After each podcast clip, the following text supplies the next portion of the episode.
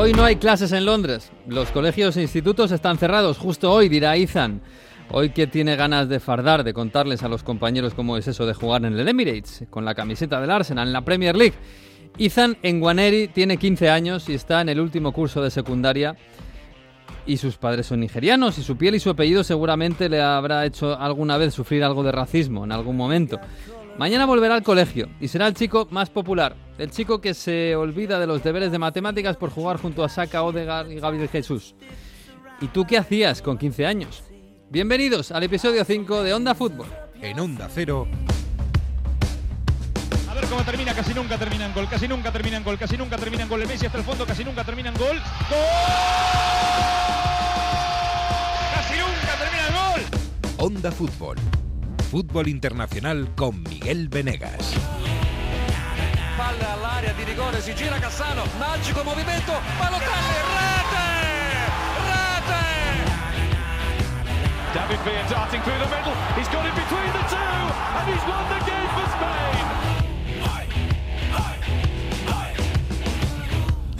Pues sí, pues sí, ¿qué hacíamos con 15 años? Mamma mía, mamma mía, cómo vienen algunas generaciones. Hola, Mario Gago Turín, muy buenas.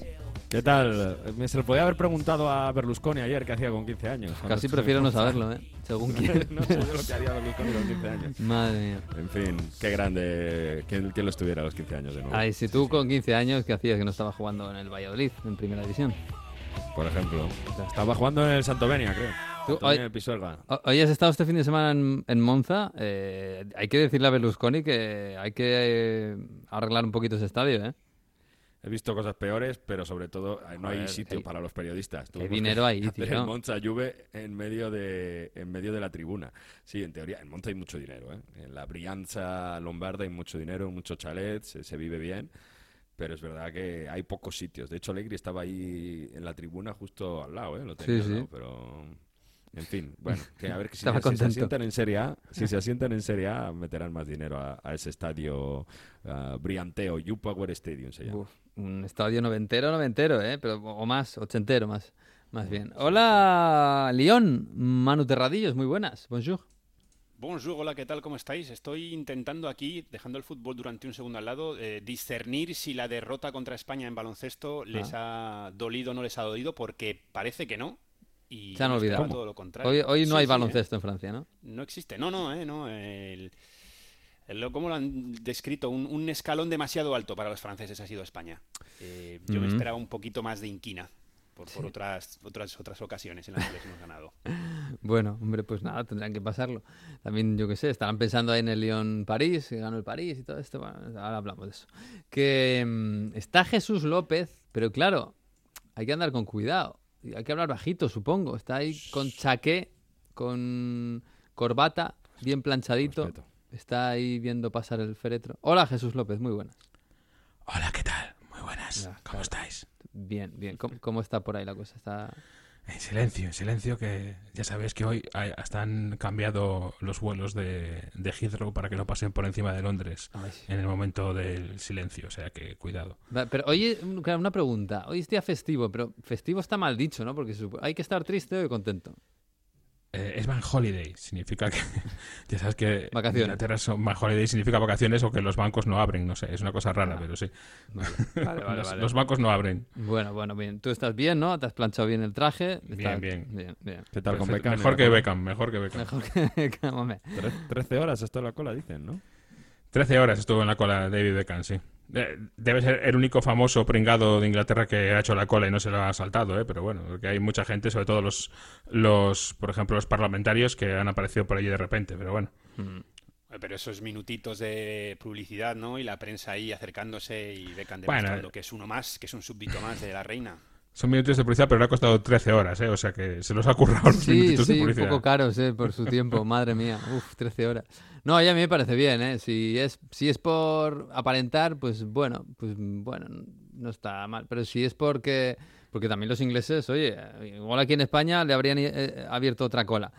Pero también los ingleses para esto son, ¿no? Son muy estrictos y, oye... Eh, pues- eh, les encanta, eh, no lo pueden disimular que le encanta la cola. Esta cola que empezaba en el, en el este de Londres y acababa eh, más allá de, de Tower Bridge, o sea, muchísimos kilómetros de cola. eso vamos, lo he hecho eso- yo andando, ¿eh? Es un rato. Sí, sí, es un rato. Les vuelve locos, les vuelve locos. Madre mía. En fin, bueno, ¿estará por ahí el bueno de Izan en Guaneri? En la cola, no creo, ¿eh? Hoy no tiene cole, no hay cole. No, no hay cole. Debe estar en la tele viéndolo, ¿no? Porque, de hecho, es que fíjate qué buen día para que se estropeen los trenes entre Londres y, y Windsor. Hoy. O sea que imagínate. ¿Y tú qué hacías con 15 años, Jesús? Que no estabas en el Celta jugando con... Pues, eh, pues, con aspas. pu- pues jugar poquito, la verdad. No estaba ni en el, ni en el cadete del Celta, ni siquiera. O sea, Izan en, Guan- en Guaneri, que este chico que le ha encantado a Arteta, ¿no? El otro día le preguntaron por él en la rueda de prensa y, bueno, le preguntaron por la posibilidad de que estuviera con el equipo, que está entrenando, que pero yo creo que nadie se esperaba que tuviera minutos ya. Sí, ha sido una sorpresa. A ver, es verdad que el contexto invitaba a ello, ¿no? Porque al final eh, un partido 0-3 absolutamente decidido desde hacía ya varios minutos y, y no era, no había nada en riesgo, por decirlo así. Pero bueno, aún así está muy bien que haya podido debutar. Tenía cara de susto, la verdad, el pobre. Pero es verdad que dos jugadas en las que participó y ya se le vio que, que iba, ¿eh? Iba a presionar con, con fuerza. O sea que eh, sí, tenía cara de susto, pero el juego no era de susto. Ya, ya, ya. Pues sí, el bueno de Izan en Guaneri, que ha debutado este fin de semana. Oye, Jesús, eh, eh, salte ahí un poco de la... Viene, de- ¿eh? viene, viene ya, viene ya. Sí. Os dejo que viene. Salte de la capilla o de ahí y, y vete un poco a la calle si puedes y ahora hablamos de Premier, ¿vale? Hablamos ahora, venga, hasta Venga, ahora. hasta ahora, hasta ahora, hasta ahora. Bueno, Mario, esta semana es semana de, de- de niños, de chavales. Ya hemos comentado antes que Ethan Nwaneri es este chaval que ha debutado con 15 años en Inglaterra. En Atalanta hemos visto este fin de semana un, un ataque con Hoylung, este danés de 19 años. El gol lo, masco- lo marcó Scalvini, centrocampista o defensa, de 18 años. Eh, y esta semana justo ha salido la lista del Golden Boy eh, que siempre nos da para bueno para ver cómo está eso de la juventud y la, la nueva generación aunque la nueva generación me da la sensación de que cada vez es más eh, más joven más pequeñita Eh, son los 40 nombres que salen ahora en este mes de septiembre, los 40 mejores jóvenes de la actual temporada. Luego se va a ir reduciendo la lista a los 20 finalistas dentro de un mes, el 15 de octubre. Y bueno, ya sabéis, es un premio que mm, se mm, eh, otorga de la- del periódico Tutto Sport, se hace en Turín, pero también participan periodistas de, de toda Europa, hasta 40 periodistas está formado el jurado, tiene gente del equipo, del Marca, de Abola, o sea que es un premio bastante internacional, aunque se otorgue de manera personal como Tutto Sport, y en esos eh, 40 nombres sub-21, sub-21, el, eh, hay nombres como Camavinga, que es el más destacado, hay bastantes italianos, está también, por ejemplo, eh, Espósito, Ñonto, Miretti, Scalvini, has dicho.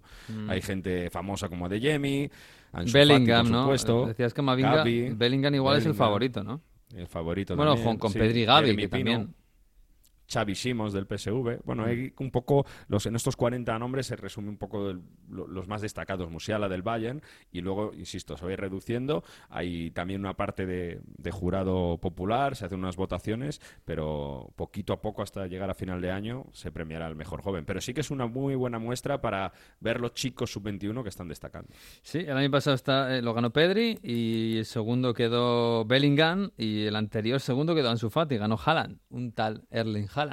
Y sí, esto nos sirve un poco para ver, para testar cómo vienen la- la- las nuevas generaciones. Y queríamos hablar de, de esto con un, bueno, con un compañero y amigo de la agencia F, Carlos Mateos, que sabe un montón de fútbol internacional y de chavales que no conoce todavía nadie. Hola Carlos, ¿qué tal? Muy buenas.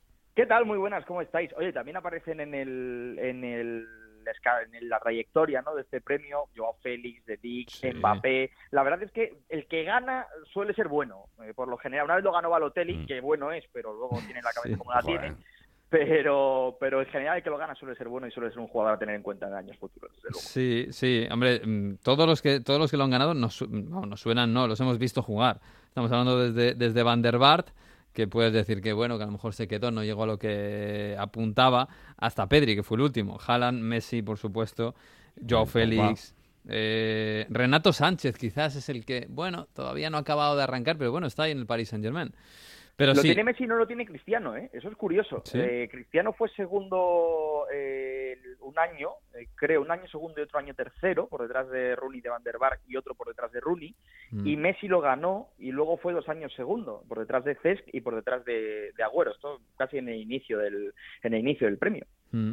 ¿Y este año qué? Eh, yo diría que hay una lucha ahí entre Bellingham, eh, Gaby, por supuesto, a ver qué, a ver qué pasa con la Pedri y Gaby. Es que Pedri podría repetir otra vez. Esto no suele pasar, ¿no? Esto de que se repita. Hay una regla no escrita Claro. que no se repita.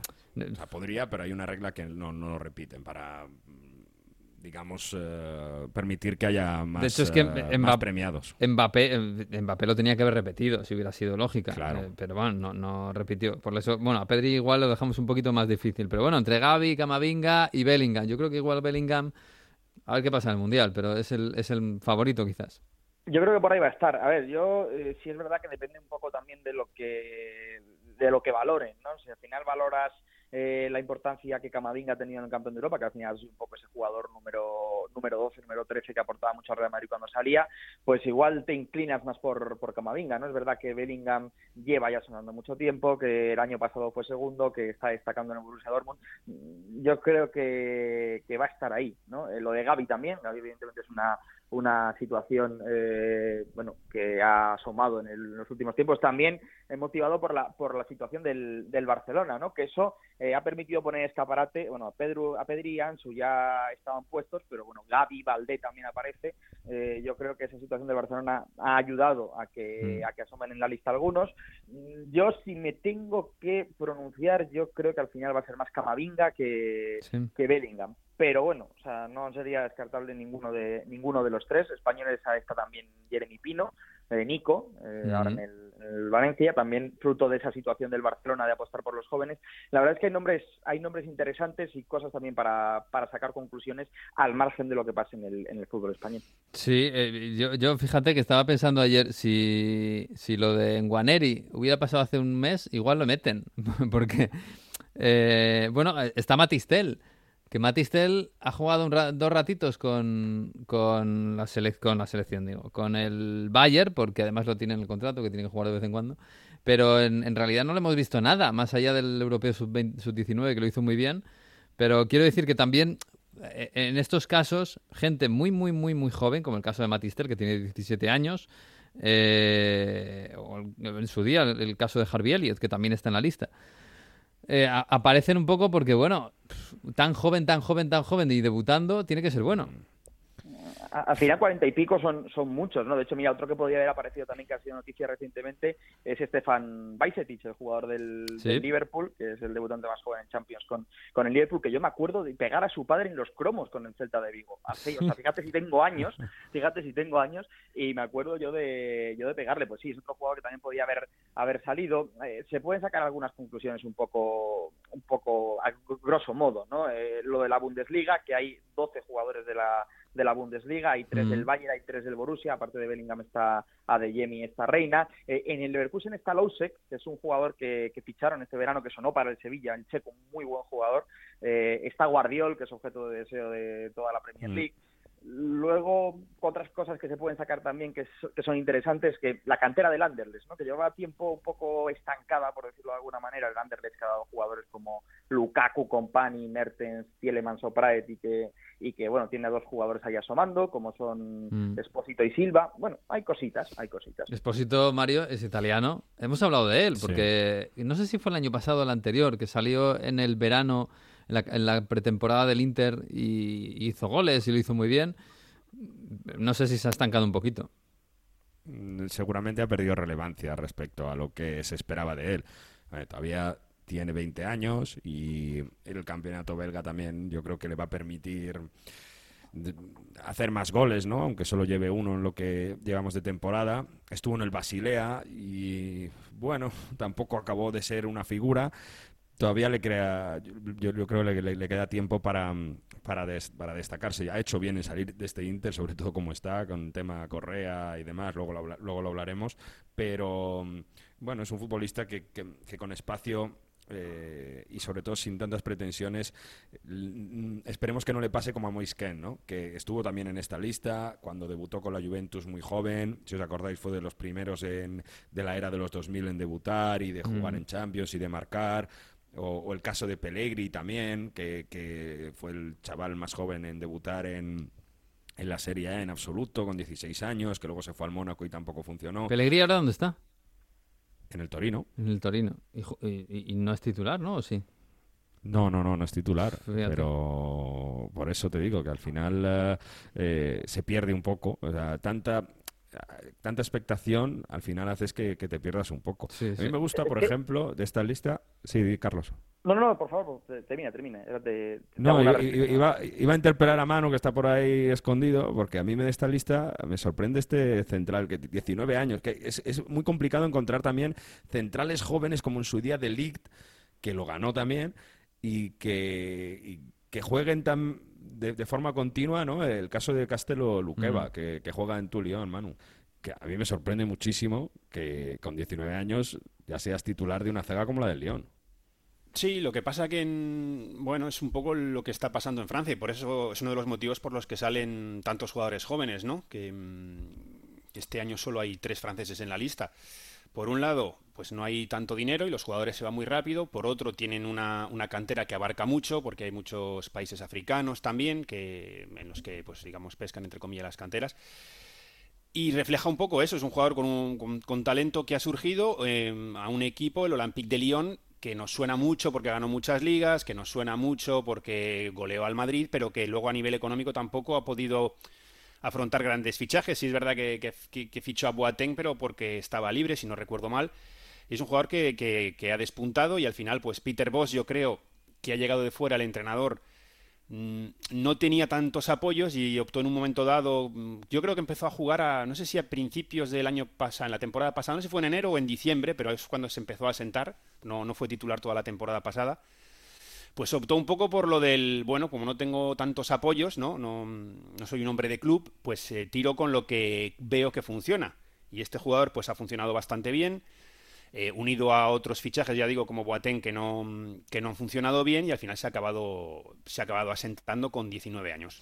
Sí, en Eh, realidad. lo que comentabais de, de, de vos, eh, me llama también la atención la poca presencia de jugadores de los de equipos de los Países Bajos, ¿no? Una cantera como el Ajax que siempre da buenos jugadores, solo está Broby, Sí, eh, es del, del Ajax, eh, Xavi Simons, que es un jugador y es el otro representante de, de- la Eredivisie, que además es un jugador que ha sido formado en el Barcelona y en el y en el Paris Saint Germain, y eso llama la atención. Y ahí lo que decía Mario de esos jugadores jóvenes que, que despuntan y que luego van desapareciendo, a mí, eh, claro, te lleva un poco a reflexionar después de ver lo de lo de Nwaneri, ¿no? Este chaval que ha debutado con el con el Arsenal, eh, eh, da la sensación de que los equipos están un poco en esa carrera por ver quién saca el Hmm. talento más joven, ¿no? Sí, Y que se sí, están estoy de acuerdo. Yo creo etapas. Es, que es deben un poco un reflejo de- de- del efecto Messi, ¿no? Eh, Claro. tener en tu equipo, aunque sea en la cantera, al chaval, al futuro balón de oro. Pero claro, el Claro, futuro pues balón de oro que hay que hacerlo. etapas que yo creo que deben gestionarse de- con más calma, ¿no? Porque al final los que debutan tan cual. jóvenes debutan, luego no vuelve, vuelve a saberse de ellos y la trayectoria suele ser habitual. Debutan, hacen el récord, desaparecen, Mm. acaban cedidos en segunda o tercera división, no les dan oportunidades porque hay un fútbol allí donde es mucho más duro, donde allí hay que ganarse el jornal y ellos lo acaban pagando y desaparecen y de repente acaban en, en la liga indonesia o en la liga croata o de repente "Ah, este estaba por aquí, pero este no, no había debutado con 14 años. Eh, hay- yo creo que eso es una cosa que está de ver de los clubes, que no tienen por qué salir con 15 y que pueden salir con Mm. 17, siguen siendo jóvenes y esos dos años de formación son muy importantes. Sí, pero no, no, bueno, iba a decir, ¿no crees también que la pandemia lo ha acelerado un poco? Todos los problemas económicos que han tenido los clubes, que antes vendían a su estrella con no, los clubes que necesitan vender. Mm. Yo lo digo por, por Francia, vendían con 23, 24. Y ahora que mencionabas a, a Matistel, pues los venden con 17, 18 porque necesitan el dinero. Bueno, también, eso, y eso no pasa con Brasil y. Argentina desde hace ya unos años por, por Claro. temas económicos, claro. Que, que, que, pues en vez de vender a su jugador después de dar unos buenos años aquí, venderlos como estrellas, lo venden como futuras estrellas por el mismo precio, pero claro, sin hacer, lógicamente. Estoy viendo la, la lista de lo- del, del Golden Boy y es casi más interesante el, el Silver Boy y el Bronze Boy, los, los finalistas, ¿no? Porque hay jugadores por ahí que, que, bueno, que sí, pero bueno. O sea, está, estoy viendo Jovetic, Wilser, el, el Sarawi, Origi fue segundo en el, en el Golden Boy. Eh, bueno, Rashford todavía es bien, vale. eh, pero tam- también me estoy viendo a Justin Kluivert, a Bellerín, a Kingsley bueno, Coman. Sí, Kingsley Coman, pero bueno, Kingsley Coman todavía, que, digamos que está a tiempo de ser un crack. Pero, pero bueno, que hay muchos jugadores que apuntan, apuntan, apuntan, pero hay que hacerse. Y, y, y esto de, de- claro, este- de, de los jugadores, los súper, súper, súper jóvenes, los, el efecto este de Nwaneri, etcétera. Eh, Pietro Pellegri, que decía Mario, eh, el más joven en debutar, creo que fue 16 años, y ahora está en el Torino y no juega. Eh, el- en el Dortmund estábamos maravillados con Moukoko. Y Moukoko, que el otro día entró, marcó un gol. eh, sí, debutó con 16 años y porque no pudo debutar antes por ley, pero hubiera debutado antes. Y ahora están viendo si lo ceden o incluso si lo venden. Es que Eh, en, casa- en España tenemos un caso muy paradigmático. De hecho, también es Bronze Boy, que es Boyan Kerkic. Sí. Boyan Kerkic es un jugador que debutó joven, que fue a la selección, eh, que todo el mundo enloqueció con Boyan Kerkic y luego pues la carrera de Boyan Kerkic ha sido, ha sido lo que ha sido. Oye, al final juega en grandes ligas y demás, pero no es ni mucho menos lo que apuntaba cuando, cuando debutó. sí, sí, sí. Sabéis que otros dos españoles junto a Pedri han ganado el Golden Boy, ¿no? Isco cuando estaba en el Málaga y Fábregas, que este fin de semana ha hecho una asistencia con el Como para la victoria del Como al Pordenone. Ojito Pero. Fábregas, que todavía sigue. pero ¿cómo? una asistencia de aquella manera, pero oye, asistencia de Fábregas en el Como, después de la lesión cuando llegó y demás. Así que ahí está vivo, ¿eh? Sí, sí, sí, sí. De todos modos, también es verdad que en Inglaterra hay... Bueno, eh, cada, cada país tiene sus, sus peculiaridades y lo que decía Manu, en Francia, bueno, se ha convertido en una cantera del fútbol europeo porque la liga no es tan potente y, Eh, sí, pero ahí está la selección. Y la selección la- sí, La claro. liga no es potente, pero la selección es campeona del mundo. Claro, es que, pero es que media selección, y cuando fue campeona del mundo en 98, también media selección estaba fuera. Sobre todo en la Premier League, ¿no? Y ahora en la Premier League. Y claro, la- es, es la cantera. No hay, no hay mejor cantera de centrales en el mundo que la, francesa. Es- eh, vamos, pero de- con mucha diferencia, ¿no? Y hay, unos jugadores ahí, pues sí. Aparece Matistel con 17 años, eh, juega dos ratitos en el Lorient. ¿Era en Lorient? Ya no me acuerdo si era en Lorient o y se lo lleva el Bayern por 30 kilos. Lo mismo podemos decir con la, con la cantera belga, ¿no? Que siendo un país mucho más chiquitito, y, pero también tiene muy buena cantera y se la llevan el- al, al Inglaterra con 17 años, ¿no? Eh, yo creo que sí, hay muchas prisas, ¿no? Y sobre todo en Inglaterra. Eh, hemos visto también a Harvey Elliott que debutó con 16 en el Everton. Hemos visto, pues eso, me estaba acordando también de Karamoko Dembélé, que también Ah, debutó mira. con 16 años en el Rangers o en el Celtic, ya no me acuerdo cuál de los dos. Y ahora, ahora mismo no sé dónde está. En el Celtic modos, creo que fue. eh. No, no, no, no, creo que fue en el Celtic donde... En el Celtic fue, sí. Sí, porque el Rangers estaba en segunda o puede- en, en ese año, sí, sí, sí. sí. Y, y era en el, en el Rennes. El iba a decir que de todos Sí. hay, hay, hay equipos que eh, en toda Europa que sí que es verdad que más allá de sacar al jugador joven, claramente apuestan por, por chavales. Por ejemplo, el Milan tiene una una clara estrategia de mercado ahora de fichar a gente joven. Bueno, el Dortmund, el Dortmund es el paradigma del, del El Dortmund, equipo que, exacto. que- que, bueno, va- van a vender el año que viene a Bellingham con 20 años, de- después de, haber, de, de ser capitán. o sea, es que ese es el Dortmund. Hombre, el Arsenal El también, ¿no? Atalanta, con de- Holland y Scalvini en la lista, Arsenal en la tiene época de dos representantes. era- Sí, Wenger. Sí. estilo, que Sí, se, sí, se sí. quejaban los aficionados de que no tenían estrellas y se defendían los dueños diciendo, si es que si le doy 70 millones para fichar, prefiere fichar a cuatro jóvenes por 15, 18 millones con eso que, que fichar a una estrella de 70. Mm. En el Stade de Stroa está ahora Karamoko Dembélé. Fíjate. Eh, eh. Fíjate. Pues sí, Carlos, eh, por acabar yo te voy a pedir, no sé, dame un nombre o dos de, de toda esta lista del Golden Boy que es muy atractiva, eh, que, que dices, este va a llegar, seguro, este va a ser un crack, sea donde sea, seguro. A mí me gusta mucho Lousek, el jugador del, del Leverkusen. Creo que es un jugador que tiene muchísimo por venir y, y me encanta verle. Yo creo que, que va, a s- va a ser un jugador a tener muy en cuenta. Y luego, pues del, del resto, pues no sé, es que hay nombres, hay nombres muy interesantes, ¿no? El- lo de Guardiol, pues bueno, es lo que hablaba, y no suele haber muchos muchos centrales, él ya es un central mucho más asentado, pero yo creo que es un central eh, joven ya que tiene que tiene empaque y, y que se lo rifan los equipos de la de la Premier no es no es casualidad. Yo sé que Mm. no son, que son los nombres son de los dos de los nombres más mediáticos que están en la lista, pero a mí me gustan me gustan mucho los dos. Luego ya te puedes poner a, a buscar jugadores ya pues por ejemplo Baturina del Dinamo de Zagreb o, o Nonto del Zurich, pero si yo mm, veo dos, además en la Bundesliga yo creo que es un buen un buen vivero. Si yo me quedo con un par de ellos, aparte de los que son ya muy, muy, muy, muy, muy reconocidos, o sea, no, no me hablo de Sí. Pedri, ni de Ansu Fati, ni de, ni de Bellingham, a mí Lousek y Guardiol me gustan los dos. Pues apuntados quedan. Guardiola me parece que para el Chelsea el año que viene. A, a ver, a ver, que, bueno, que ahí le sobran centrales también, pero bueno. Bueno, Carlos, pues eh, nada, que ha sido un placer, ¿eh? Te mando un abrazo. El gusto es mío, un abrazo a todos. Chao. Bueno, Manu, eh, eh, por cierto, este fin de semana el, del- el- estuviste en el Lyon París, eh, victoria del París, claro, estábamos todos pendientes del derby de Madrid, del baloncesto, del Milan Napoli, y ha pasado un poquito desapercibido, pero golito de Messi y poco más, ¿no? Sí, eh, bueno, un- a ver, eh, a mí me defraudó muchísimo el Olympique de Lyon eh, y eso que tuvo ocasiones, el Paris Saint-Germain que pudo haber, eh, bueno, que pudo haber sentenciado también. Mm, lo más espectacular del partido fue, no sé si lo pudisteis ver por televisión, la, la intro, ¿no? La presentación con lanzallamas, fuegos artificiales, música de rock, aquello fue espectacular, show Mm. casi tipo NBA. Madre mía, Pero luego, bueno, Lyon, ¿eh? ¿cómo? Perdona. Hay dinero en León.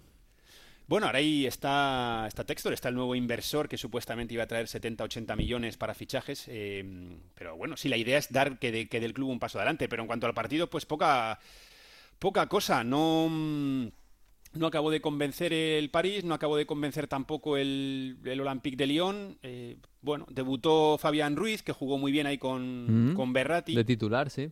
Sí, debutó de titular, eh, a eso me refería. Eh, un poquito más adelantado, un poquito más creativo, aunque sí ayudó a, a robar balones. Eh, hay run run porque jugó Soler eh, sustituyendo a quién, a Neymar y la gente, y eso que era el ochenta y tantos, ya 85, creo que era 86, pues la gente ya empieza a decir, oye, ¿qué pasa? Que parece que es el, el que es más fácil de cambiar, ¿no? Neymar en lugar de, de los otros dos.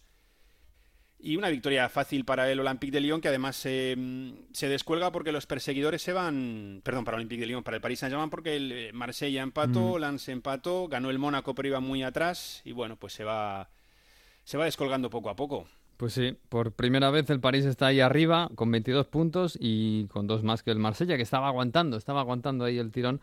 Pero Por cierto, no sé si visteis las imágenes de, de Ramos y, y la cassette. Ese regate de la cassette que deja prácticamente, bueno, lo han, lo han sacado aquí ya unas cuantas veces. ¿Han hecho sangre o qué?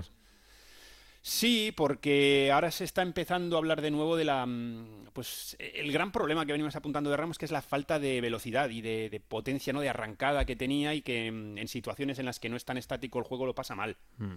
Y la jugada, bueno, pues eh, deja a Ramos por los suelos, lo han.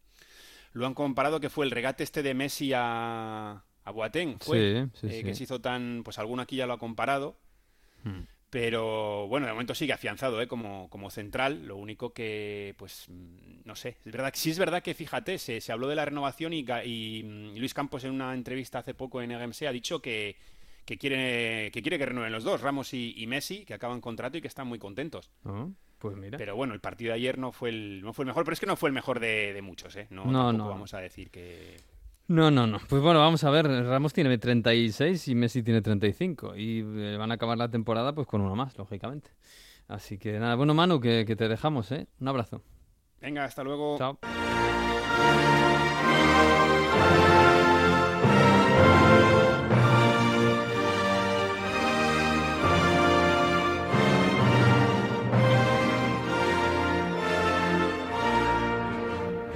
Bueno, Jesús, este es el sonido del fin de semana la Premier, en realidad, ¿no? Es- esto no es habitual, pero ha sonado el himno God Save the King en los partidos de la Premier. En todos al principio, sí. Eh, a mí me sigue pareciendo un poco raro que to- mientras todavía están los fastos de, de los funerales, etcétera, ya, ya han cambiado tan rápido el- la letra del himno ¿eh? y canten todo el Save the King. Pero bueno, no sé. Bueno, En esto, ha sido toda la vida, ¿no? Eh, el rey ha muerto, viva el rey, ¿no? Sí, sí, pero es- viva el nuevo rey, pero llevamos 10 días con esto, ¿eh? bueno, con lo sí. de rey- la reina muerto, o sea que es un poco Sí. mitad y mitad. Estamos en el medio. La verdad es que ha sido bonito, ¿eh? El, eh, los actos eh, que ha organizado la Premier League, con los entrenadores saliendo por delante de los, eh, de los jugadores, con las coronas de flores, Mm. eh, el momento sin música, el minuto de silencio en casi todos los sitios, eh, súper respetado, salvo por ejemplo en la ciudad de Liverpool, eh, veía antes en el del Everton también hemos tenido bastantes abu- abucheos. Sí, en el Everton Y- también. ¿no? Ah, Sí, ah, en la ciudad de Liverpool es eh, vale para Liverpool y vale para Everton. Ya, eh, ya, ya. También ha habido ese problemas. Y en cuanto al antisistema, en este caso, el premio para la originalidad, sin, eh, sin perder demasiado, aunque sí también, pero bueno, el respeto, se damos a los del Celtic. sí. Eh, no sé si lo has visto, que Sí, sí. eh, precisamente para evitar que los de los aficionados del Celtic rompiesen el minuto de silencio, se decretó que sería un minuto de aplausos. Entonces en ese San Mirren fue el, el rival, porque además los del Celtic han tenido la mala suerte, claro, ellos quieren dar su opinión, mala, pero has tenido la mala suerte de que los dos partidos que les han tocado han sido fuera. Fuera de casa, exactamente. Pues en el minuto de aplausos de la afición local, los del Celtic se dedicaron a, a cantar y sacaron una pancarta que decía: Si odias a la familia real, eh, aplaude. Entonces, claro, Yo, que, que nadie se moleste y pedimos perdón si, si pisamos algún callo y la gente vive esto, co- pero han sido muy originales y muy divertidos. Así desde fuera, yo imagino que allí pues esto dolerá. Sí, no ha hecho ninguna gracia. Se ha Claro. visto fotos eh, y caras mientras se aplaudía que no ha hecho ninguna gracia. Eh, al final, eh, bueno, pues eh, hay una, una- un juego de gato y ratón, ¿no? Entre el que quiere Sí. eh, expresar su, su respeto y el que quiere expresar todo lo contrario. El- la, la cara de Joe Hart mientras está aplaudiendo, Joe Hart que es el portero de Celtic, Sí. mientras está aplaudiendo y claro, está escuchando a su propia grada cantando si odias a la familia real, eh, aplaude. Es que es, es- bueno, ¿y ¿qué hago? claro, es que ¿qué Claro. hago? ¿Dejo de aplaudir? Es complicado, sí, es complicado, pero bueno, eso. Premio a la, originalidad, cada uno le gustará más o menos eh, el fondo de la cuestión, pero hay que reconocer que la forma ha estado ingeniosa. Sí, sí, ¿no? Y además, oye, libertad de expresión. eh, es verdad que hay que respetar eh, la gente que lo vive esto intensamente y es una pérdida para mucha gente. Pero bueno, también es, bueno, hay parte de esa población que está allí mismo y que tiene también derecho a expresarse. Em, bueno, y, y, oye, por cierto, en el What Lane, eh, claro, el protocolo, además fueron un poquito más allá y llevaron a una chica que yo no sé quién es, pero una, una cantante a hacer el, eh, a cantar el himno como si fuera esto como Alicia Keys en, en la Super Bowl, ¿no? Sí, a a ver, el estilo es otra cosa, pero sí que estaba dentro del protocolo que cada club podía elegir si querían, en vez de poner la, la canción grabada, pues llevar a alguien a, Opción a premium, interpretar. ¿no? el- Sí, sí, exacto, el himno premium y ha, y ha habido varios clubes que lo han hecho, eh, de hecho. Sí, Ah, sí. Bueno, pues muy bien. Bueno, ha sido el fin de semana que tocaba. El fin de semana que tocaba sin el Chelsea-Liverpool, que era el partidazo que teníamos muchas ganas de ver. Igual que la semana pasada teníamos muchas ganas de ver el, el City contra el Tottenham. Y, y bueno, y el United Leeds tampoco, que era United domingo Leeds. también y, y también está pospuesto. Igual que el Brighton Crystal Palace, también Mm. pospuesto. Los tres partidos un poquito de más movimiento de público se podía prever. El Brighton Crystal Palace es curioso porque estaba cancelado de antes, porque hoy se suponía que iba a haber una huelga de, de trenes y por eso se había calculado, eh, cancelado este partido. Ah, La huelga de trenes no ha existido, ha habido trenes, pero no ha habido partido finalmente. pues sí es raro, ¿no? Porque tampoco Brighton... Es verdad que Crystal Palace no, pero está están, en Londres, están pero- mucho más cerca de lo que piensas. ¿eh? Sí. El Crist- Crystal Palace es eh, sur de Londres, es Croydon, Mm. y, y Brighton está justo en el sur. Además, es la misma línea. Si tú vas en Sí. tren. Es la, la eh, línea de Gatwick, ¿no? Exactamente. Con lo cual, eh, están mucho más cerca de lo que crees. Eh, para el Crystal Palace es, es más cercano el Brighton que, que muchos de los equipos de Londres, de hecho. Sí, sí.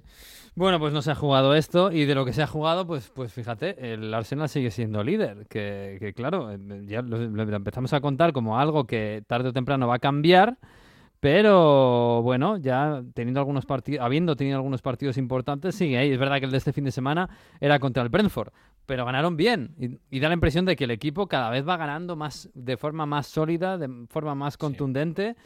Yo no sé si más brillante, pero desde luego ya no nos extraña que, que sea un equipo eh, fiable. Convincente y sólido, que es exactamente lo que nunca ha sido el Arsenal desde hace, pero que muchos años, ¿eh? Convincente y sólido cuando está ahí arriba, sobre todo fuera de casa, aún peor. O sea que desde ese punto de vista, eh, yo creo que mm, es importante además para el equipo porque venía de. eh, había ganado todo al principio, luego perdió en el Trafford, acuérdate, antes de, Mm. de todo esto que ha pasado.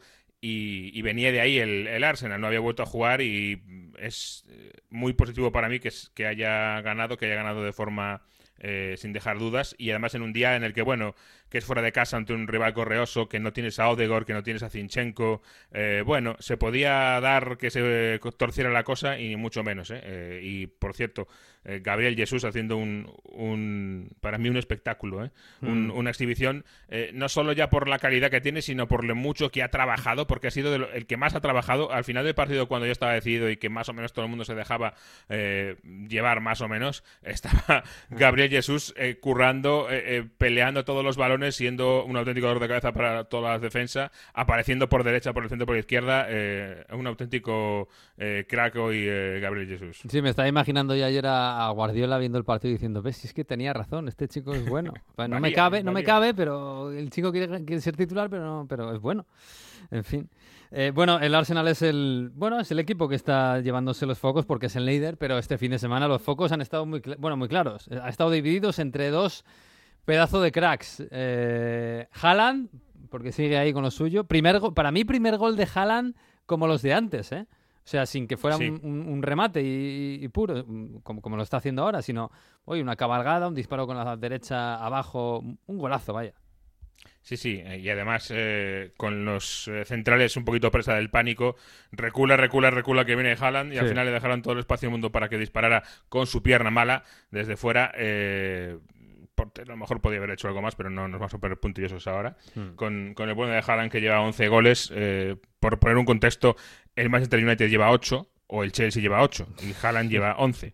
Eh, el, eh, el, otro día le cantaban eh, los mismos visitantes del City, Haaland lleva más goles que tú, porque es que lleva más goles que varios de los equipos de la Premier. Sí, es que como sigue así, encima la Champions también está haciendo goles. y el otro foco, evidentemente, fue el de Heung-Min Son, en el Tottenham 6, Leicester 2 que, lo del Leicester también es para, para analizarlo, ¿eh? algo, algo, malo, algo malo está pasando en Leicester porque, bueno, ya se veía venir un poco esto después de, recordarás, dos años seguidos eh, mereciendo ser cuarto y perdiéndolo justo al final eh, y quedándose sin Liga de Campeones. Este año ha empezado a vender muchos futbolistas, otros que parece que se querían marchar. Cuando se fue Smaker, que es casi un Tottenham allí, pues eh, mucha gente empezó a preocuparse y la preocupación es... Mm. Y la preocupación, eh, eh, la preocupación en la portería es real, ¿eh? porque Ward, bueno, hay, hay goles en los que no es su culpa, evidentemente, pero eh, yo no sé si el primero o el segundo, que, bueno, que hay una gran diferencia entre Ward y, y Smaker. Ha perdido, que yo sepa, a, el Leicester a, a, a Smaker y a Fofana, nada más, ¿no? Eh, ha perdido alguno más. Eh, igual del 11 eh, o jugadores ah, importantes. Hablo de memoria, pero. Em, y además es que ya no solo en concreto la gente que se ha vendido, sino una sensación genérica de sabes quién pueda durante el verano, de que parecía que, uy, que había que, mm, que escapar de allí y mm. yo creo que esa sensación todavía está bastante medida. se ha ido, como dices, los más importantes Fofana y, y Schmeichel, también se fue Chutri, pero eh, estuvo todo el verano con, con esa, ese run run de que se quiere ir, varios jugadores que se querían ir o estaban negociando su salida. Em, a ver, y ahora, eh, por cierto, Brendan Rogers ha dicho que los eh, dueños tienen una decisión que tomar durante el, este parón de, sobre su cargo. sobre sobre él mismo claro, claro tampoco suena bien eso, ¿no? Eh, es casi como una invitación. Bueno, no sé, es una forma muy rara de defender, defender tu puesto, decir, bueno, tenéis una decisión que tomar. Pues pues a lo mejor toma la, decisión que estás, eh, de la que estás hablando. No sé, me, ha sonado muy raro esa, esa frase. sí, la verdad es que es un poco, es un poco, me quiero ir del barco, pero que me paguen, claro. Pero bueno, es verdad. Y mira que el Leicester, para mí la primera parte contra el Tottenham fue superior. ¿eh? ¿eh? lo que pasa es que, bueno, las áreas las dominó, bueno, quedaron 2-2 al descanso, pero las áreas las dominaba el, el, Tottenham. Y en el Tottenham, aunque no fue titular, Huminson. Eh, que volvió. Estábamos hablando, me dijiste tú además la semana pasada, ojo con, ojo con el tema Son, porque la llegada de Richarlison, hay bueno más competencia en, el ataque del Tottenham y Son el día que le ponen de suplente, sale en la segunda parte y vuelve, y vuelve con dos golazos, con dos golazos tremendos. Metió tres, un hat-trick, pero los dos primeros son dos golazos de los que hacía antes y decíamos, madre mía, qué temporada está haciendo Son. Efectivamente. Eh, lo de Son ha sido curioso eh, y había hay tres futbolistas, eh, yo creo, um, cuatro futbolistas para tres puestos, mejor dicho, en el Tottenham y por eso nadie está seguro ahí. Richarlison el día de, um, Champions ante el Olympique de Marsella en, casa yo creo que se coronó porque fue el que resolvió el partido, porque después eh, fue una imagen muy bonita, se fue a la grada, porque ahí abajo de todo, a pie de campo casi estaba su familia y se fueron a abrazarles a ellos entre lágrimas, en fin, fue yo creo que la aparición de Richarlison que cada vez tengo más claro que es un jugador total de Antonio Conte, eh, eh, con lo cual pues está Kulusevski y está Son también. Eh, condiciones normales, Kulusevski sería el suplente, pero en este caso Son con ese gafe que tenía cara a puerta perdió el puesto y del mismo modo podemos pensar que se lo ha vuelto a ganar. Mm. Con lo cual vuelve a ser Kulusevski el, el que está en el, en el vagón de cola. yo. Estuvo bien Kulusevski, ¿eh? el, Sí. el pase que le mete a Harry Kane es fantástico. Bueno, tiene una zurda este chico espectacular. Sí, sí, es que son cuatro jugadores que yo creo que pueden ser perfectamente titulares en el equipo. Eh, te diría que a lo mejor se carga Antonio Conte un central para poner a los cuatro, pero sabemos que esto no va a pasar, o sea No, que no. eh, va a seguir así. Eh, tendrá que ir buscándole huecos a cada uno. Eh, Sí, Y Harry Kane que va a estar ahí, pues obviamente mientras, él- mientras le, dé- le dé las piernas. Pues sí, mira que nos hemos quedado con las ganas del City Tottenham, ¿eh? que tenía yo muchas, muchas ganas. Que el- el de calendario se sabe algo cuando. Porque es un problema, ¿eh? Es un problema gordo. Hay varios, sí, porque hay bastantes problemas. Eh, aún por encima el, el partido de Europa League del eh, Arsenal, no recuerdo la cuál era, lo han puesto en, un- en octubre, en una semana que hay jornada entre semana de Premier, con lo cual ese partido del Arsenal también se va a cancelar y se va a posponer. Em, eh, se habla, porque tú recordarás que habitualmente en Navidades eh, siempre hay jornada el día 26, el Boxing Day, el Ujú. 28 de diciembre y luego el 1 de enero. Sí. Este año, con el tema del Mundial, se había encargado la jornada del 28 de diciembre, para dar un poquito más de aire. Bueno, pues eh, hay una opción, obviamente, que es que, que vuelva ahí el 28 de diciembre otra vez, con lo cual, fíjate, eh, acabamos la, el Mundial el 18 de diciembre, eh, que es fin de semana. Ese, esa semana, ya entre semana, hay jornada para algunos de Copa de la Liga. Eh, 26 de, de diciembre, Boxing Day, 28 y 1 de enero. O sea que Buf, sí, sí. si se hace eso, la verdad es que el- eh, va a ser increíble. Y luego, pues en enero sí que hay eh, por ahí alguna semana, yo creo, libre para ir re- recuperando partidos también. Yo, este año, como haya algún problema de olas de Omicron, etcétera, ahí sí que sí que vamos a, a- a ver cómo hacemos. Como haya cualquier cosa, pues es que Sí, bueno. eh, se ha demostrado que el fútbol eh, no está preparado, el calendario futbolístico no está preparado para una enfermedad, una pandemia, para un mundial en invierno y la muerte de, un, de una reina de, que iba a 70 años. No, no está preparado. Es imposible todo, pero bueno, al final lo, no sé, alargarán el año que viene, lo que sea. Veremos, veremos. Vamos Bueno, a estar jugando a final de liga el 15 de junio este paso, ya verás. Bueno, eh, las jornadas estas de la Premier que al final quedan, quedan tres jornadas. Bueno, pero a este le quedan cuatro y a este le quedan seis. Entonces eso va a pasar, ¿eh? Eh, desde luego, sí, sí. Sí, sí. Pues nada, Jesús, que ahí te dejo ¿eh? en, el, en el funeral. Espero que, que no se Ya, te doble ya la- solo son nueve horas de cola, ¿eh? Ah, si alguien quiere aprovechar, ya solo hay nueve horas. Ah, bueno, O bueno. sea que- Yo espero que mantengas bien la etiqueta, que no se te arrugue la corbata, que todavía quedan unas horitas para que acabe todo. Y ya acabará. Que me quedo con el, con el italiano. Un abrazo, ¿eh? Vale, hasta luego, Chao. suerte.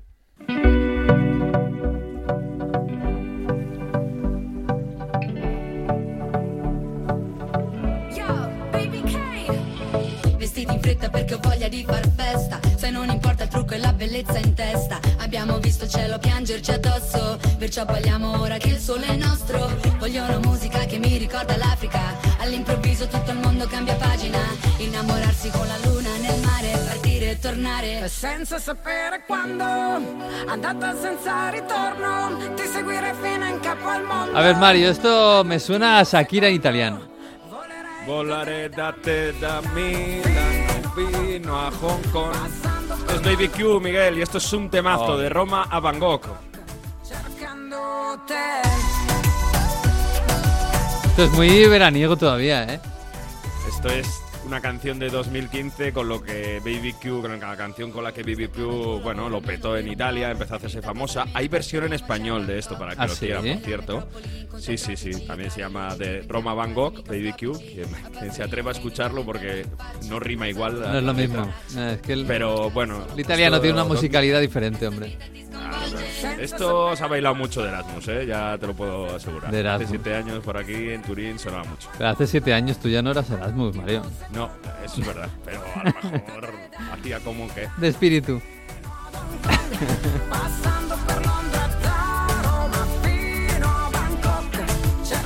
Cercándote, cercándote, dice, buscándote, la amiga BBQ. Qué bonito. Qué bonito, pues sí, hombre, al fin y al cabo se ha acabado el verano, pero el calor sigue, así que el recuerdo del verano también está aquí. En fin, Claro. Es que además empezamos en parón de selecciones y claro, pues parón de selecciones, volaré de Milano a Hong Kong, volaré de Roma a Bangkok. Creo que hay que buscar, ¿no? Sí, sí, una excusa como otra cualquiera para viajar, no está mal.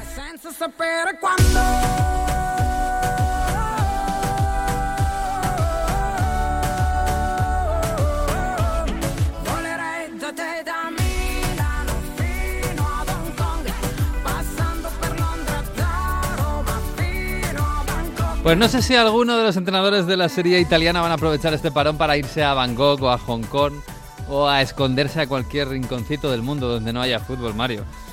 Estoy hablando de los dos Sí. gigantes del fútbol italiano, ¿eh? Juve e Inter. Mamma mía, cómo están las cosas por allí. Eh, es verdad que, bueno, el temazo eh, ahí lo dejamos porque es súper pegadizo, pero es verdad que no sé si Allegri y Inzaghi van a tener que, que darse una vuelta por Van Gogh para, para reflexionar. Empezamos yo creo que por la Juve. sí, porque lo de la Juve parece como más... Si hay algo, eh, es más inminente, ¿no? O sea, me parece que Allegri está más en, en- en entredicho que, Ale- que Inzaghi. Sí, sí, y porque lo de la Juve viene con, con una serie de resultados y una serie de sensaciones todavía más grave.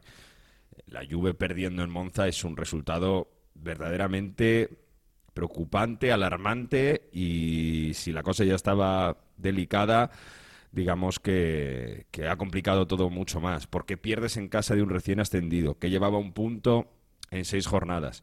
Que nunca había ganado en la serie en su historia. que nunca, porque, claro, porque venía de debutar, que venía de echar a Stropa como técnico y entra Paladino, por cierto, ex Juve, y, y le gana 1-0 y sobre todo con las sensaciones en el campo horribles. No ya después de la expulsión de Di María, que el argentino dio un codazo después de una reacción, eh, de, una, de una presión de Itzo que, que- que pierde los nervios y da un codazo, ya la Juve se queda con 10 y, y es verdad que condiciona el partido, pero es que con 11 el equipo tampoco estaba jugando a nada y sigue la misma dinámica de, de que es un equipo que no tiene ideas, de que es un equipo que se pierde físicamente, que se pierde mentalmente, que, que- que no hay una ningún brote verde donde sacar, donde a partir de aquí se puede ir a mejor. Ha sido fue un, un partido mucho peor que incluso eh, el día de la Salernitana, porque al Mm. menos los primeros minutos se jugó.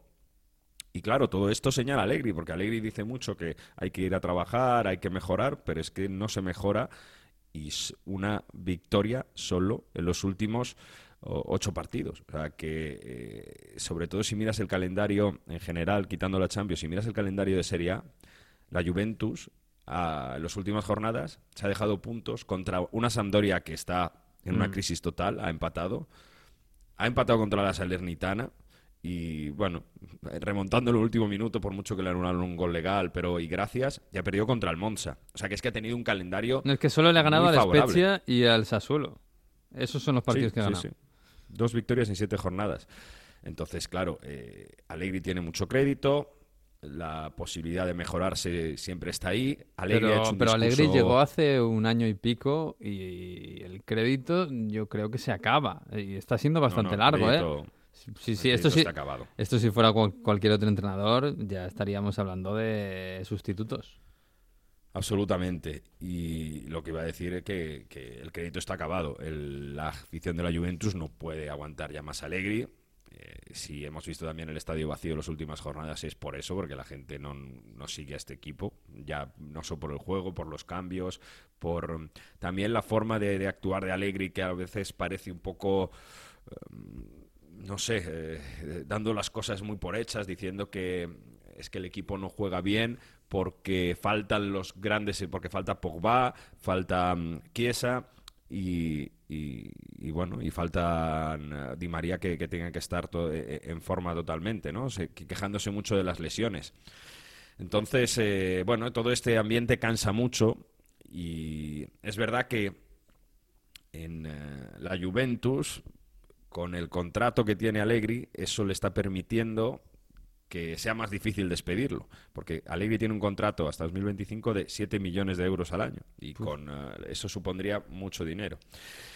Antes del partido de la derrota de Monza, preguntaron al CEO de la Juventus, a aquel que se cargó a Dybala, ¿os acordáis? Que suele ser muy claro cuando habla, qué podría pasar si la Juventus perdía contra el Monza en la tarde de ayer domingo. Y Bene ponía las cosas muy tranquilas y decía esto. Cambiare guida tecnica sarebbe, sarebbe assolutamente una follia, nel senso che eh, oggi come oggi eh, i problemi vanno, vanno vissuti e visti a 360 gradi. Voglio dire, eh, fare dei processi sommari o indicare immediatamente un colpevole non aiuta la società, una società come Juventus, a, a lavorare con disciplina su quello che è il programma. Eh, Max eh, non ha solo un contratto, un programma che deve sviluppare nell'arco di quattro anni. Es una locura cambiar de guida técnica, cambiar de entrenador. A estas alturas los problemas hay que solucionarlos a 360 grados. Allegri no solo tiene un contrato, Allegri tiene un proyecto que dura cuatro años. Luego más adelante dice que si hay un único responsable soy yo, que no hay que mirar responsables, todos somos responsables de todo lo que está pasando. Esto antes del partido. Claro, claro, Estos de- discursos- después, después del partido con este discurso no lo puedes echar. Es que- Estos discursos, pero a ver, estamos hablando de discursos de dirigentes Ya, que... ya, ya. Pero, pero no lo puedes. O sea, si echas al entrenador por, por lo que ha pasado una hora después, eh, estás haciendo el ridículo. Ahora, aquí ya, claro, cada uno es dueño de, de- de sus sonrojantes palabras, pero. Pero claro, es que estás, Bueno, a mí- estás diciendo que no hay ninguna posibilidad, que Allegri es el que tiene el proyecto a largo plazo, que es un error mirar al banquillo, que pues eso, que es una locura plantearse ahora cambiar el dirigente. Si lo haces en este parón eh, de selecciones, te ponen este corte de voz y, y haces el ridículo. Yo esto lo tomaría con pinzas. Ya, ya, ya. y, Sí, yo también. eh, bueno, ya sabemos cómo es el mundo del fútbol. Pero es verdad que hay una primera idea de que la Juventus siga teniendo paciencia con Allegri. El problema es que, eh, de verdad, que la sensación es que el equipo ya no sigue a Allegri. Mm. La sensación en Monza es que el equipo no sigue a Allegri. La sensación después de Juventus-Benfica con Di María quejándose a Milik que porque le han cambiado es que haya determinados jugadores que no siguen a Allegri. La sensación en, en- en general de casi todos los, los grandes jugadores de la plantilla es que no traigan ya Allegri, desde Vlaovic pasando por um, eh, Bonucci. Bonucci no jugó ni un minuto en Monza y es el capitán. Y esto es una un- esto es esto es tremendo o sea, eh, es, ver- es, eh, el hombre que cuando estás con uno menos a lo mejor te podía dar un poco la personalidad que habías perdido durante todo el partido ¿no? es que Sí, la Juve y- no y además nada que- para contra el Monza Este año, eh, el que juegas Gatti, quiero decir que este año no está De que puedes decir, bueno, es pero, que está Gatti, ahí. pero Gatti no estuvo nada nada bien Ya, ya, tampoco, ya, sí, no, de la los defensa de la. Juve no está para, a lo mejor ahora mismo no está para prescindir de Bonucci, mm, aunque Bonucci no sea Sí. el Bonucci de antes. Exacto, sí, pero es que, por ejemplo, eh, el gol de Git Kjaer es eh, Gatti el que, que le pierde. Pero, Mm. en fin, eh, si eh, acabó el partido, después la Juve fue a, pedir perdón a la curva de la Juventus, que era pues prácticamente todo el fondo opuesto del- de, la curva local de- del Monza, estaba ocupado de aficionados de la Juventus, está bastante cerca Monza de, de Turín, a unas dos horas, y hay muchos aficionados en Lombardía de la Juve. Eh, una protesta así se la recuerda muy pocos por aquí, ¿eh? O sea, Mm. con el equipo enfrente de la curva, insultándoles, diciéndoles ir a trabajar. Insisto, con jugadores que acaban de llegar como paredes, que están totalmente descentrados, el tema de McKenny. Bueno, es que vas uno por uno y se salvan muy, muy pocos, la verdad. Y, y- y decía antes de Alegri, lo que quema mucho también a, a la gente de la Juve, a los aficionados, es esa forma de expresarse de Alegri muy, eh, bueno, como muy subido, muy tranquilo. ¿no? Muy sobrado, Y esto ¿no? se demuestra, muy sobrado, muy sobrado, eso es la palabra, sí. En la, en la previa del partido, eh, Alegri hizo la rueda de prensa y ves, lo, lo toma con una suavidad todo porque dice, "Bueno, eh, mm, eh, esto de que van a echar a Allegri lo echaba de menos, esto me divierte. Fíjate porque es de verdad como muy, muy sobrado la rueda de prensa de Allegri pre- pre-Monza. A ver. No, a parte mi mancava il fatto di Allegri esonerato, questo mi mancava. Questo no, mi mancava nel senso c'era una, una mancanza che sentivo, capito? Questo è... Sono molto contento di questo. Detto, detto la cosa, con la società ci parliamo tutti i giorni in modo sereno, analizziamo. eh, comunque io devo sempre delle spiegazioni alla società. Bueno, no, no, no sé si la, la intranquilidad que tiene Allegri viene de, de esto que comentabas, ¿no? Que son 7 millones de euros por temporada hasta 2025 y a lo mejor es que él sabe que para la Juve echarlo es un problema bastante gordo. Sí, seguramente es eso, ¿no? Y que es verdad que no ha habido ninguna reunión. Sobre que la Juve no, no, no se esperaba estar en esta situación y no ha preparado un plan B. Bueno, en el audio decía, mi mancaba, mancar en italiano eh, me echaba de menos esto de que hay que echar a Allegri y, hasta me divierte. Bueno, el día siguiente Tuttosport titula, bueno, ahora haz divertir a los aficionados, ¿no? Que solo te diviertas tú por una posible. Entonces el clima está muy, muy negativo. Allegri da- habla con un periodista suyo también con Corriere de la Sera, con Mario Sconcerti, y le deja una pequeña entrevista quejándose, ¿no? Diciendo, es que claro, a ver qué equipo con le quitas a los cuatro mejores y, y logra hacer resultados buenos. Eh, el fútbol es muy fácil, siempre tiene esta coletilla también, o sea que lo que hay que hacer es eh, las tres cosas que tenemos que hacer, pero claro, es que si me han quitado a la gente importante, pues... eh, es muy difícil, señala cuadrado también esa entrevista. O sea, crea, crea un clima de verdad dentro de la Juventus. La propia Juve está pensando en multar a Allegri por esa entrevista no concedida que no estaba autorizada. Hay un clima tan raro que a nadie le sorprenda que a pesar de esto que estamos diciendo, que las sensaciones de unidad, de que no se van a tomar cosas en calientes, se precipite algo. Y de hecho han empezado a salir ya nombres. Es que el parón, o sea, una situación así Mm. para cambiar de entrenador no la va a tener mejor la Juve de la dirigencia. Con el parón para crear y después de tener tan claro que el equipo no sigue a Allegri como lo de Monza, no, no se va a tener Nada, otro- la siguiente otra- ventana es el. Mundial, ese que queda Claro, todavía un mes y medio. intentar aguantar hasta noviembre. Mm. Bueno, si quieres te digo los nombres que Mm. eh, ayer en Monza, bueno, un poco con, con la gente de la Juventus y, y demás eh, sonaban y que han empezado a sonar por la prensa italiana. Uno es Pablo Montero, que está en las categorías inferiores de la Juventus, ex eh, Juve y que conoce bastante bien el, el equipo. El otro es Paulo Sousa, que estuvo en Flamengo, ahora está sin equipo, también ex Juve, también ha estado en la Fiorentina y conoce un poco la serie italiana. Estos serían los más eh, factibles ahora mismo, porque están eh, sin trabajo y porque no representarían un gran sueldo. Ten en cuenta que si, se despide Allegri sí hay que seguirle pagando el sueldo, pero bueno. Claro, ah, con Tuchel y Pochettino libres, pues mucha gente Mucha gente sueña, ¿no? quiere, quiere soñar, ¿no? Y Zidane todavía a ver qué pasa con si, si, si Deschamps después del Mundial acaba dejando la selección eh, francesa, pues eh, bueno, a lo mejor Deschamps puede liberarse, o si Zidane finalmente no va a la selección francesa, intentar convencerle. Y ojo un nombre, ojo un nombre para el futuro si, si acaba aguantando Allegri y a ver qué pasa. Ojo a Mancini, ¿eh? que es un perfil que gusta bastante y que, que podría ser eh, justo para intentar reconstruir a la Juve. Pero Mancini Entonces, corre, o sea, Mancini va a seguir. Bueno, pero a lo mejor a Mancini, si le viene la opción de la Juve, deja la selección italiana, por mucho que haya dicho que acepta el Ya, ya. proyecto de, de volver a llevar a Italia a una Eurocopa y hacerlo también como lo hizo en, en el 2021. ¿no? Hay este clima de, de incerteza absoluta y sobre todo de que en estos días puede pasar algo. Por ahora, la sensación es que no va a pasar nada.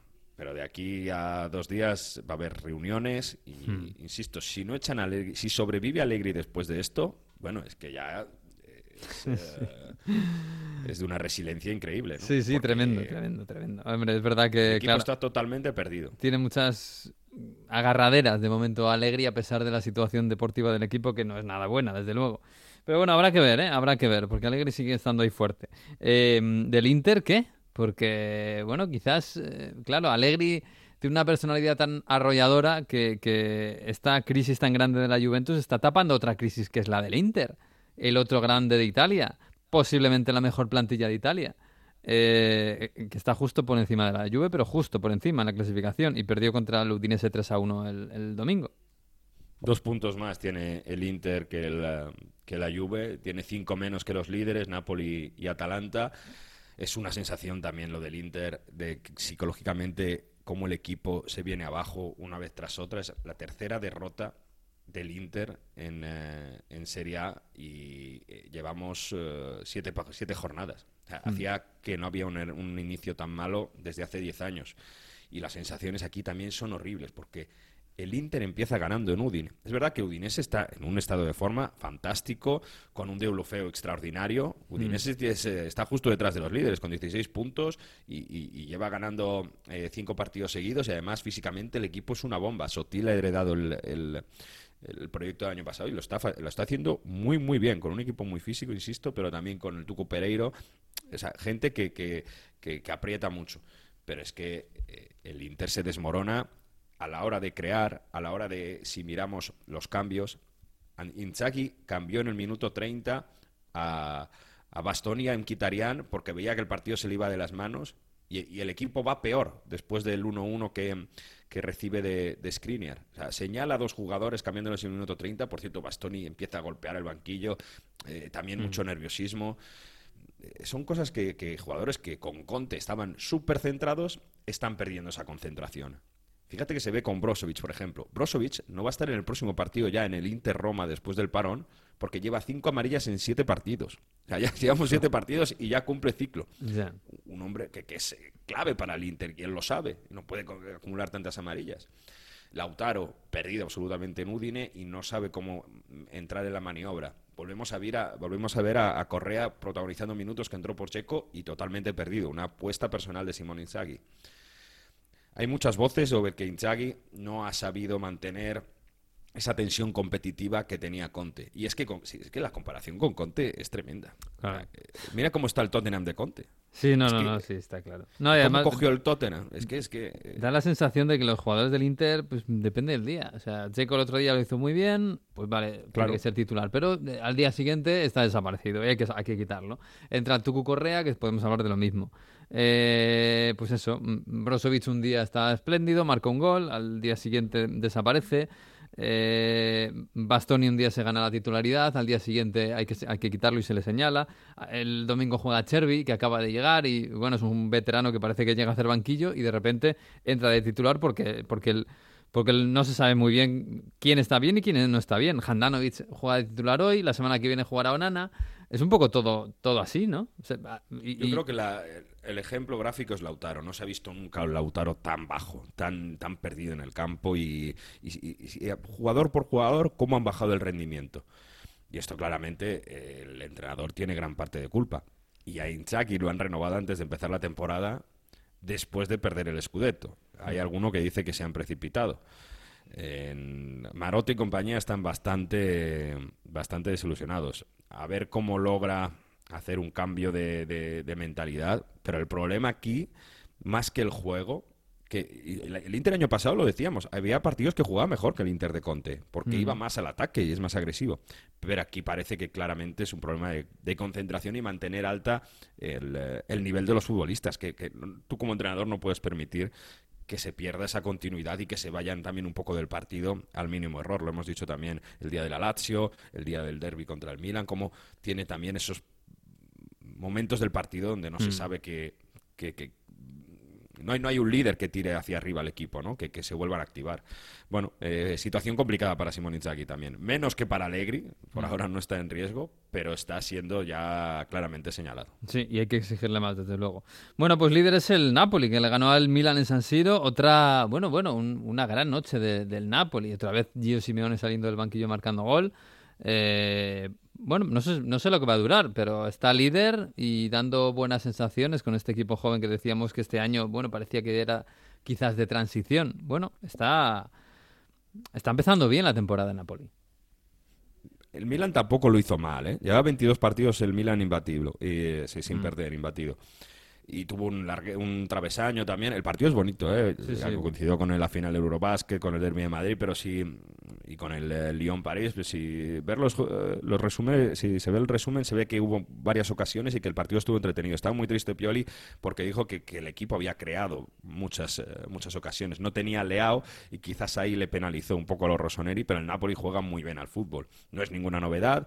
No es ninguna novedad tampoco que el Napoli empiece muy bien las temporadas. Mm. Hay que exigirle que mantenga esa continuidad, pero con un fantástico Caraskelia, de nuevo, incidiendo, creando, moviendo, con lo vodka que se echa con el centro del campo del Napoli y luego, bueno, aprovechando las ocasiones, con eh, también se ve físicamente y mentalmente un Napoli muy interesante, porque en Champions el otro día no gana el partido hasta el final contra el Rangers, quiere decir que sabe madurar los partidos, que sabe esperar su oportunidad, incluso con penaltis fallados, y en este partido en San Siro les empata Giroud con una buena acción de Teo Hernández, pero es que prácticamente dos minutos después Gio Simeone se, se infiltra fantástico en el área, hace un cabezazo y pone el 1-2. Quiere decir que no acusan el golpe, es todo lo contrario que hablábamos de Inter y Juve. El Napoli y también el Mira en ese sentido son bastante fuertes a la hora de saber a qué jugar y a la hora de levantarse ante las adversidades. Yo creo que Milan y Napoli ahora mismo están verdaderamente dos pasos por delante del resto de los italianos. Y seguramente con plantillas inferiores ¿eh? a Juve e, e Inter. Así que tiene mérito y a ver si dura. ¿eh? A ver si, y a ver si dura lo del Atalanta, porque está el Napoli líder, el Atalanta está con los mismos puntos, o sea, colíder. eh, después de ganar en Roma 0-1, con un equipo que también lo anunciábamos este año, parece también de transición, con los chavales, eh, pues eso, Scalvini, el, danés, Hoylung, que, que lo hicieron muy bien. Bueno, a ver hasta dónde llega la, la Atalanta, ¿no? Que parece menos Atalanta que otros años, porque parece menos Sí. kamikaze, parece menos ofensiva, parece, bueno, diferente, incluso con menos peso. Pero oye, pues sin hacer mucho Más ruido está ahí arriba. Es una Atalanta más cínica, que a lo mejor crea menos, que eh, se defiende un poco más o que se organice de una forma un poco diferente, pero donde se siguen gente anónima sigue destacando y siguen dando un eh, nivel que nadie se lo espera. Hablábamos de Kuhn Myers cuando hizo el triplete, Scalvini entra desde el banquillo y hace gol. Una Atalanta muy interesante por eso, porque alza su nivel competitivo mucho más de lo inesperado. Y este año que no tienen competición europea, con, basándose en que son eh, fuertes también muy físicamente, pues eh, a lo mejor contra la Roma, que tuvo partidos entre semana contra Europa League, también le ha valido y le ha hecho mucho daño. De todos modos, de aquí quiero traer una declaración de Mourinho porque hubo un le posible penalti a Zaniolo y sí, hubo un posible penalti a Zaniolo en una primera parte y en la segunda. Bueno, en la primera parte parece que se podía pitar, lo que pasa es que Zaniolo no se quiere tirar, quiere continuar la jugada y parece que le perjudica. La segunda parte sí que es verdad que, que- que no parecía penalti y sobre todo se quejaba Mourinho de que los jugadores de Atalanta eh, evitaron que se sacase rápido un saque de banda, ahí se volvió loco Mourinho, entró en el campo, empezó a insultar a Kifi y tarjeta roja, a ver cuántas jornadas le caen. Decía Mourinho que claro, es que de visto eso va a tener que cambiar de estrategia. Vaya por. Dios. Se bisogna fare, se bisogna fare il pagliaccio, e abbiamo tanti in questo campionato, se bisogna fare il pagliaccio e fare la piscina, io devo cambiare il mio discorso come allenatore nel campo di allenamento. Hay que hacer el payaso, hay que hacer el payaso, hay que tirarse, pues entonces hay que cambiar. Porque si Zaniolo se hubiese tirado, le hubiese pitado el penalti. Esa explicación, dice Kifi, dice, es que como no, le ha- como no se ha tirado Zaniolo, no podía pitar penalti. Son acciones del juego. Y se quejaba mucho Mourinho, no de que no hayan pitado el penalti, de que Kifi le diga, es que no se ha tirado Zaniolo. Cabreadísimo. Bueno, yo creo que tampoco fue para tanto ¿eh? el partido de ayer de, como para que te expulsaran. ¿eh? No sé si está un poquito caliente Mourinho. de- no sé. Le va a venir bien la- el parón a Mourinho para relajarse un poco. Seguro. El- la Roma ha tenido esos dos resultados no demasiado positivos. Aún así sigue, bueno, tiene un punto más que el Inter. Es que ahora mismo la, cabeza de la Serie A eh, eh, está como está, con, con Udinese y Lazio metidos entre los cuatro primeros. El Milan con esta derrota también se ha quedado un poco más atrás, pero está bastante, está bastante comprimido. ¿eh? Yo creo que la Roma si no acaba de, de- sufrir tanto Europa League, puede aguantar este primer tramo, al menos ahí entre los 4, 5, 6 primeros. Está bonita, sí, está preciosa Italia.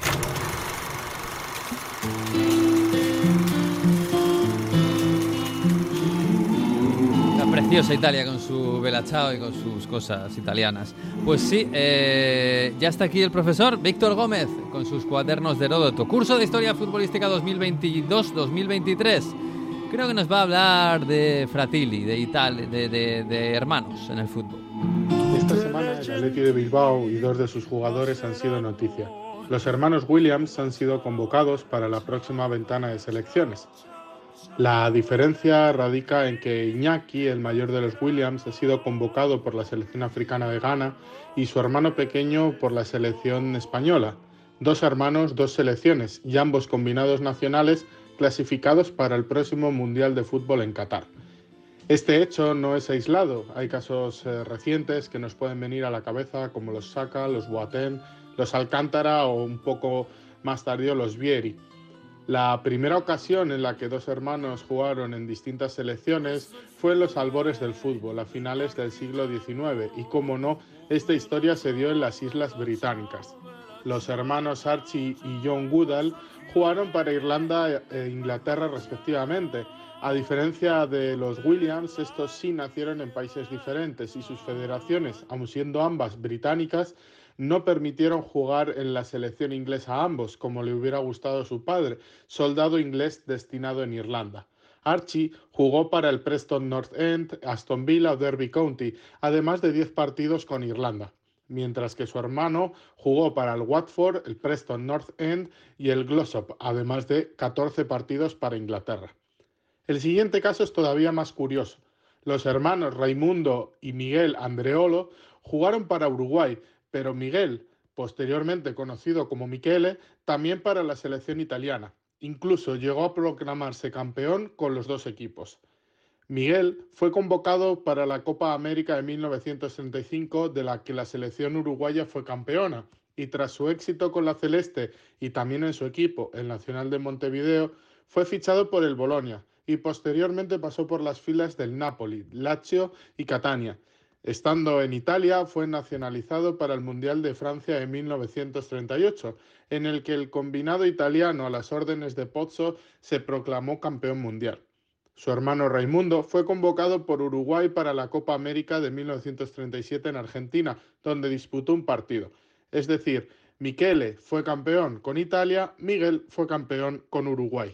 Así pues, la lista de los hermanos que disputan partidos con diferentes selecciones podría aumentar esta semana. De los Goodall a los Williams. La historia continúa. Pues sí, la historia continúa porque vivimos en un mundo multicultural y complejo y pasan estas cosas. Hay dobles nacionalidades y hasta triples y cuádruples. En fin, Mario, que, que nada, te, te voy a dejar. Tienes un Inglaterra-Italia muy bonito esta semana, ¿eh? En San Siro el viernes a no le hemos dicho 20:45. nada a Jesús porque, claro, está con sus cosas ahí del funeral y tal, pero ojo, ¿eh? Sí, sí, ahí por la Nations League, que todavía no está decidida. Un grupo en el que que es el grupo de la muerte, con Hungría, Sí. Alemania, Italia e Inglaterra. Lo lidera Hungría. Entonces, esas dos jornadas se va a decidir quién lidera la Nations League. Va a estar bonito ese Inglaterra. Italia, Inglaterra, en San Siro el viernes. Pues nada, eh, descansa, ¿eh? Que tienes esta semana más tranquila, que no hay Champions, ¿eh? Sí, sí, sí. Buen parón, buena, buena sosta que se dice por aquí. Vale, por lo que sea. Un abrazo. Chao. Pues sí, nos vamos, nos vamos hasta la semana que viene, el próximo lunes. Pues haremos un, sí, un bonus track, ¿no? Supongo, porque este esto de los parones pues nos hace cambiar de ritmo. Pero estaremos el lunes, como siempre, a partir de la una en Onda 0.es, en todas las redes, en todas las plataformas, con el próximo episodio. Hasta aquí ha llegado el episodio 5 de Onda Fútbol. Disfruten de la semana y del fútbol. Y adiós.